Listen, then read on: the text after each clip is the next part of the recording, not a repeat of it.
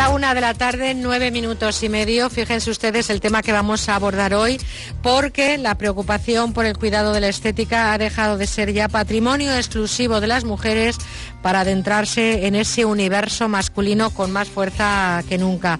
Hoy prácticamente todos los rituales de belleza, todos los rituales de estética tienen esa otra versión masculina, evidentemente con matices, y esos tratamientos estéticos están a la orden del día. Yo no sé si ellos empezaron eh, poquito a poquito. Isabel Moreno es eh, doctora, especialista en cirugía plástica, estética y reparadora, miembro de la Real Academia de Medicina de la Comunidad Valenciana. Isabel, buenas tardes. Hola, buenas tardes. Yo no sé si ellos empezaron descontracturando a partir de ahí pasaron a una cremita para pies y luego ya preguntaron por cremas reductoras. No tengo ni idea si fuese el proceso, pero lo cierto es que existe la versión masculina y con mucha fuerza, ¿no? Así es, los hombres han empezado poco a poco, pero se han dado cuenta de que vivían años luz de cuidarse como nos cuidamos las mujeres y entonces de repente se han dado cuenta de que ellos también se quieren cuidar y poco a poco han empezado a evolucionar desde las cremas hasta las cirugías, lógicamente. Por lo tanto, en esos magistrales artículos que publicas, Isabel, me he quedado con ese titular. Los hombres también se operan. Eh, ellos son también eh, pues eh, parte importante de lo que es hoy en día esa rama de la medicina que cada vez está más presente en nuestras vidas. Hay estadísticas incluso que hablan de ello, ¿no? Sí, así es. La Sociedad Americana de Cirugía Plástica dice que aproximadamente eh, un 12% de los hombres se operan con respecto a un 88% de las cirugías que se practican a las mujeres. Pero yo diría que mi consulta no es real. Si eso lo aplicáramos en mi consulta, yo creo que de cada 10 pacientes, 7 son mujeres pero tres ya son hombres. Qué bueno, ¿no? Porque, porque a mí me parece que eso es eh, también un camino hacia la igualdad y que los hombres sepan eh, que a nosotras también nos gustan que estén estupendos, ¿eh? que eso de la tripita cervecera tiene que pasar a mejor vida. Dicho esto, Isabel, ¿cuáles serían las intervenciones más frecuentes a las que se someten o se han sometido los pacientes masculinos? Bueno, podríamos decir que hay un top de cirugías, pero yo voy a contar un poco las cirugías que veo en mi consulta o que nosotros operamos con más frecuencia. Sin duda, para nosotros la cirugía de hombres a la que practicamos más es la blefaroplastia. Entiéndase por eso la cirugía que se lleva a cabo en los párpados. Si pensamos a nuestro alrededor, seguro que pensamos en hombres que tienen párpados caídos o unas grandes bolsas en el párpado inferior. Es una cirugía muy simple y que los hombres han dado cuenta de que aunque les cuesta un poco llegar a ella, cuando pasan por ella luego se sienten mucho mejor. Entonces yo diría que el top o el dentro de ese top de cirugías, la primera es la blefaroplastia.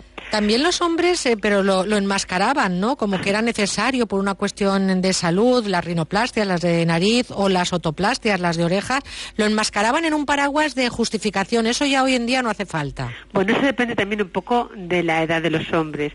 Quizás que los hombres más mayores todavía tienen cierta, cierto pudor, cierta reticencia a venir a la consulta de cirujano plástico, aunque cada vez es menos ya.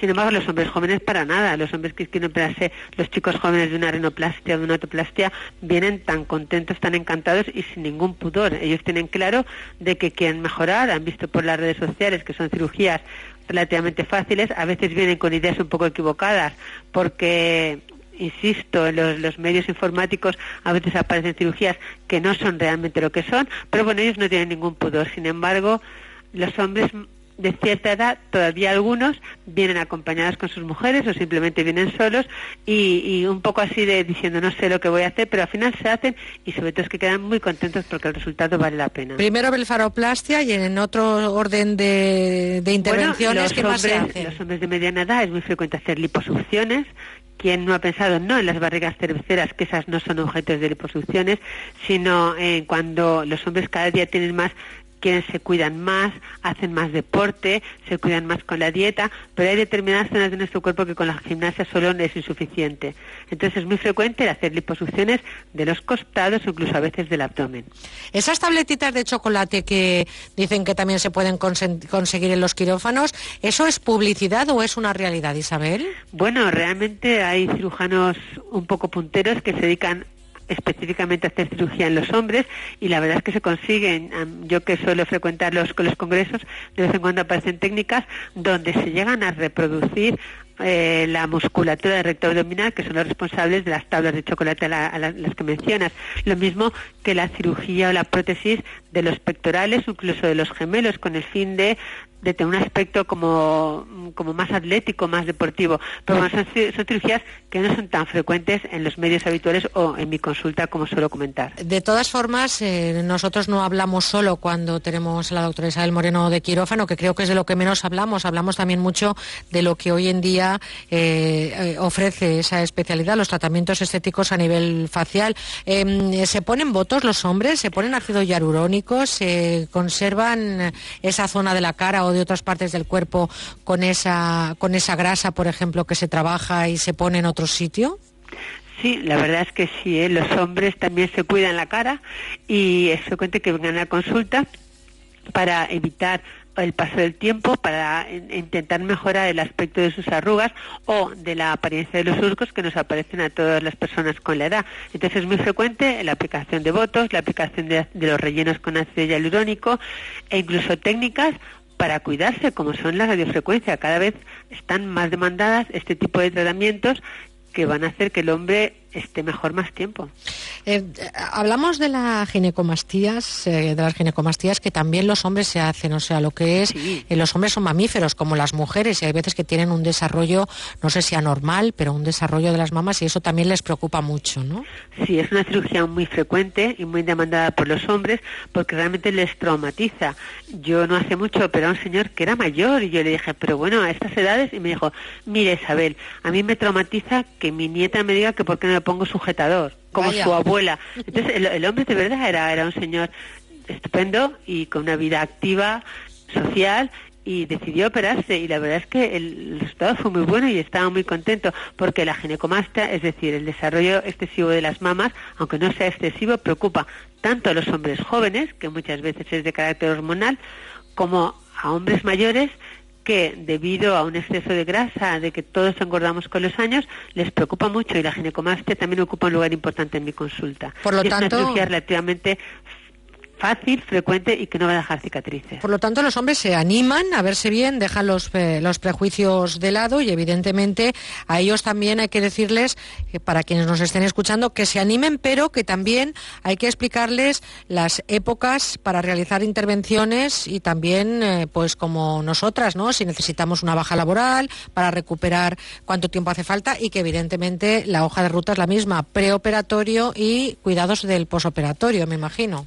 Por supuesto, todas las cirugías siempre están sometidas a los mismos, a un estudio preoperatorio y explicarles el posoperatorio y lo que tú comentabas, la estacionalidad. Es curioso, pero en esta época del año, cuando acaban los, los cursos, cuando la gente acaba bachiller, que ya son mayores de edad, muchas veces antes de entrar a la universidad, se operan. Entonces esta es una época donde operamos muchas otoplastias e incluso rinoplastias en chicos para que luego cuando empiecen el curso ya la gente ya no sea consciente de cómo de cuál era su aspecto anterior. Es decir que tenemos una estacionalidad dentro de la cirugía. Yo no sé si los hombres son eh, igual que las mujeres a la hora de explicar lo que quieren hacerse. Llegan queriendo parecerse a Brad Pitt o a, George Clooney así como las mujeres llegan queriendo tener la nariz de, de por ejemplo Angelina Jolie o los labios bueno, como siempre digo aquí, la estabilidad psicológica del paciente es fundamental.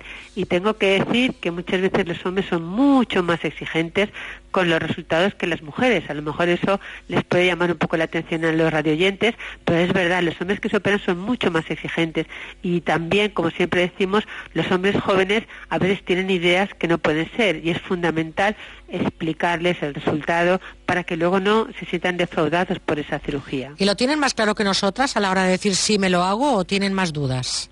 No, no, el, el, perfil del paciente hombre que une la consulta normalmente si tú le explicas las cosas, eh, el antes, el después, el en medio, toma la decisión rápida. ¿eh? Normalmente la decisión es rápida. Lo importante de todo esto al final, y lo decimos siempre, es acudir a esa persona que nos dé la seguridad, la confianza y la garantía de que va a salir eh, todo bien dentro de que evidentemente la vida te puede dar sorpresas, eso es inevitable. Pero es importante pues que, que, que acudan al profesional, que no se dejen llevar por ese 3x2 y que no hagan caso de esas publicidades que nos llegan, pero ni ellos ni nosotras, porque eso es un riesgo y un peligro. Y por supuestísimo, estoy absolutamente de acuerdo de que ellos tienen que tratarse esos signos de envejecimiento igual que nosotras, ¿no? Por supuesto, por supuesto. Ellos se han dado cuenta de que la imagen es muy importante, de que en el mercado laboral e incluso socialmente competimos con nuestra imagen. Hay que pensar que lo primero que vemos de todas las personas de nuestro entorno es la imagen.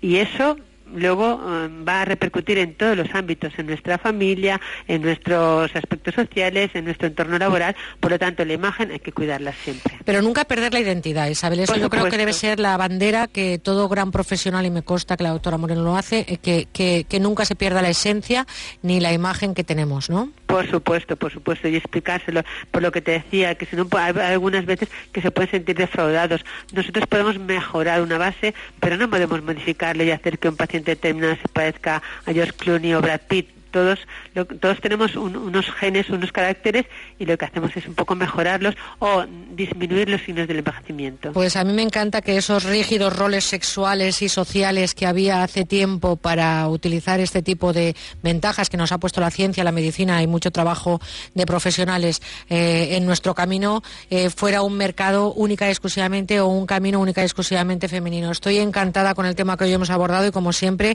un lujazo y un placer escucharte. Isabel Moreno, gracias gracias por estar con nosotros. Muchas gracias, Merche, y hasta la próxima. Feliz verano. Igualmente, Isabel Moreno, doctora especialista en cirugía plástica, estética y reparadora, y además es el lujo que tenemos los valencianos de que sea miembro de la Real Academia de Medicina de la Comunidad Valenciana.